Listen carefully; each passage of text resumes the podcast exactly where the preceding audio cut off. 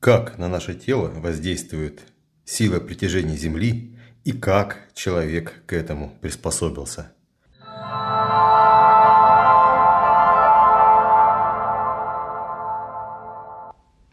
Вы на канале Или-Или и с вами его ведущий Игорь Рам. Несколько миллионов лет гравитация вносила коррективы в эволюционное развитие всего живого на планете Земля. Как же это отразилось на человеке. Человек так долго находился на Земле и всю свою эволюционную жизнь потратил на выстраивание своего тела, чтобы преодолевать силы гравитации. Но до обретения кожаных рис есть версия, что тело человека было эфирным. И даже в лемурийский период развития человек мог моделировать все необходимые органы и части тела с высокой регенерирующей способностью. Но мы с вами сегодня посмотрим, как сила притяжения Земли отражается на нашем теле и здоровье. Кости. Кости человека построены для того, чтобы преодолевать силы гравитации и удерживать мышечный каркас в вертикальном положении. Это кости ног, рук и позвоночника. Волокна костей переплетены под различными углами и имеют сетчатую структуру для максимальной прочности. Мышцы человека. Мышцы совершают усилия для сгибания и разгибания суставов, преодолевая силы тяжести и гравитации. Мы отрываем ноги от земли, чтобы ходить, руками поднимаем предметы и еду. Мышцы удерживают сами себя и все тело от силы тяжести. Мозг человека. Мозг окружен специальной жидкостью, ликвором, в которой он плавает, чтобы уменьшить силу тяжести, и его вес практически равен нулю. То есть наш мозг находится вне сил гравитации. Сердце человека находится в специальной сумке, называется перикард, и окружено тоже жидкостью, оно также плавает, как и мозг, и вместе с мозгом ни на минуту не останавливаются и работают всю нашу жизнь. Младенец, эмбрион человека 9 месяцев находится в утробе матери, окруженный околоплодными водами, и его вес также равен практически нулю. Он развивается по той программе, что заложено в ДНК человека. Внутренние органы наши крепятся на связках, брюшине и плевре, распределяя свой вес на большой поверхности соединительной ткани, чтобы минимизировать деформацию от силы тяжести. Соединительная ткань эластичная и в то же время достаточно упругая ткань, не позволяющая ей растягиваться и удерживать внутренние органы в стабильном положении в течение всей жизни. А висцеральный жир – он минимизирует механические травмы внутренних органов, заполняет пустоты и служит амортизирующей подушкой. А кожа? Кожа имеет постоянное натяжение, тургор, и также является удерживающей оболочкой для мышц и внутренних органов, которые при ходьбе и в вертикальном положении создают дополнительные силы натяжения. Посмотрите, как вся наша система всего нашего тела – построена, чтобы противодействовать силе тяжести, силе притяжения Земли. А вот теперь, как видеть проблему в своем теле с разных ракурсов? Вот именно из-за сил гравитации, именно из-за сил притяжения Земли. Как эти силы влияют на наше здоровье? Какие могут быть проблемы с костями? Во-первых, порозность костей – это ломкость и недостаточно кальция. Деформация костей и суставов от разности напряжения связок и сухожилий и смещения центра тяжести человека. Не было бы силы тяжести Земли, не было бы таких проблем. Смещение костей относительно суставов и изменение напряжения в связках и сухожилиях. При различных травмах косточки могут смещаться. Разрушение надкостницы в результате увеличения разрушающих нагрузок от избыточного веса и измененной геометрии сустава. Обезвоживание суставных дисков и хрящевых структур компрессия суставов, блокировка суставов, кальцинирование. Так при чем тут гравитация, скажете вы?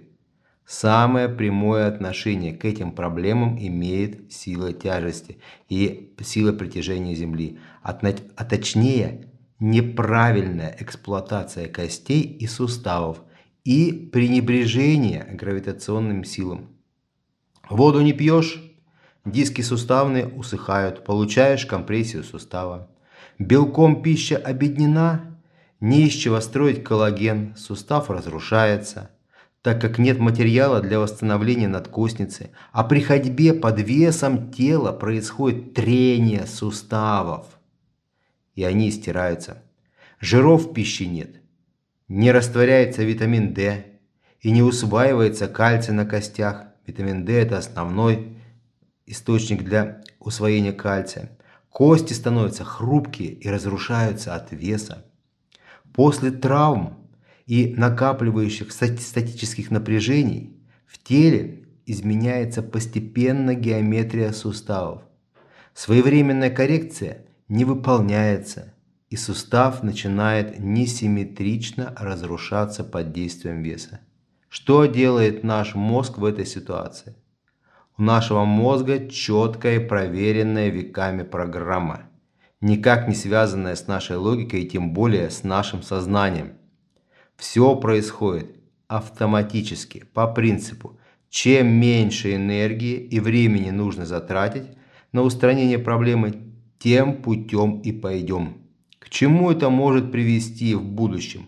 Мозг это совершенно не интересует. Он решает проблему здесь, сейчас и мгновенно. Мысли о том, что хозяин тел, тела одумается и начнет предпринимать какие-то шаги по устранению этой проблемы, наш мозг абсолютно не волнует. И он не пытается все эти процессы согласовать с нашим сознанием, так как такие травмы и микропроблемы происходят каждый день и в больших количествах, но незаметны нашему сознанию так как для нас это совершенно незначимое событие. Подумаешь, ногу отсидел, или шея затекла, или запнулся на лестнице. Но мозг работает по своей программе, так как это его задача. Так накапливается остаточное напряжение. Так происходит постепенная деформация суставов, искривление осанки и смещение внутренних органов. Проблемы с мышцами возникают сразу, как мы перестаем ими пользоваться. Человек обездвижил себя и уселся или улегся. Тут же начинается деградация мышц. Нарушается кровообращение и питание мышц. Идет замещение мышечной ткани на жировую и соединительную. Или вообще идет расщепление белков. У человека уже нет сил, чтобы перемещать себя в пространстве. Он не может наклониться, потому что если наклониться, то не хватит сил разогнуться. Сила гравитации заставляет нас постоянно поддерживать свой мышечный каркас в тонусе. Ноги нужны, чтобы ходить. Руки для того, чтобы поднимать груз, шея вращать головой, мышцы живота удерживать внутренние органы в брюшной полости, межреберные мышцы, чтобы управлять грудной клеткой для дыхания. Все должно постоянно работать по своему назначению. Если мышцы ног не работают, то не качается венозная кровь для преодоления силы тяжести снизу вверх. Нам нужно снизу по ногам качать венозную кровь к сердцу. А это делают работающие мышцы. Если пресс слабый, то внутренние органы растянут переднюю стенку живота, живот выпятится вперед, изменится положение таза, защемятся нервные корешки поясничного отдела, нарушится работа суставов ног и мочеполовой системы. Мышечные блоки в шейном отделе нарушают кровообращение головного мозга и нарушают отток венозной крови. Возникают головные боли. В шейном отделе блокируется блуждающий нерв и нарушается работа системы пищеварения. Происходит спазм в области солнечного сплетения и блокировка позвонков с 5 по 7 в грудном отделе. И это все из-за силы тяжести. Это все из-за притяжения Земли.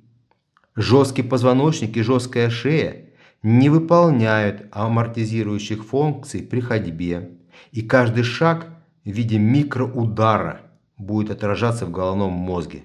Шаг – сотрясение мозга, шаг – сотрясение мозга. Сила удара пропорциональна весу человека.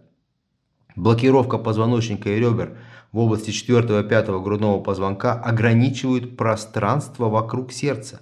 Вот между этими позвонками и грудиной находится наше сердце. И они блокируют его работу. Частая причина ранних инфарктов, особенно у мужчин, это жесткие мышцы грудного отдела.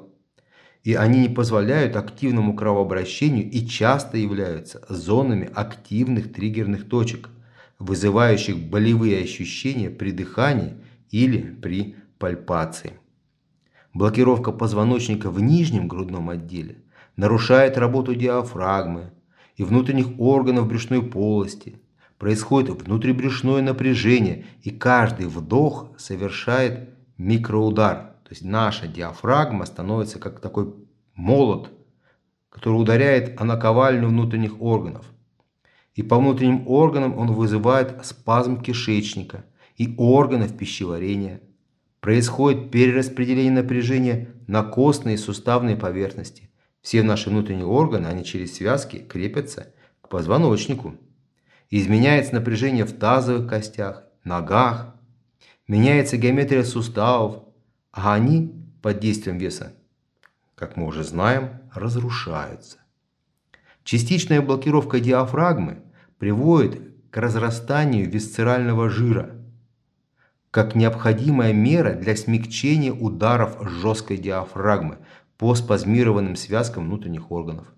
Нарушение кровообращения и выработки э, смазочной жидкости между слоями плевры и брюшины – это такая оболочка наших внутренних органов – из-за длительных статических положений и опять-таки силы тяжести происходит образование спаек соединительной ткани между внутренними органами и петлями кишечника. Спайки способствуют еще большему ограничению функционирования внутренних органов.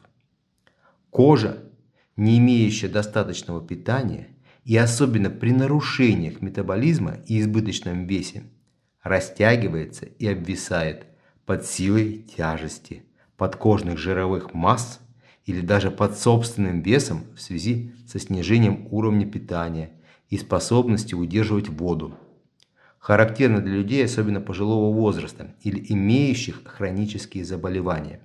При длительном обездвиживании у человека начинают возникать пролежни в теле и разрушаются покровные ткани и мышцы под силой тяжести и нарушением кровообращения и лимфотока.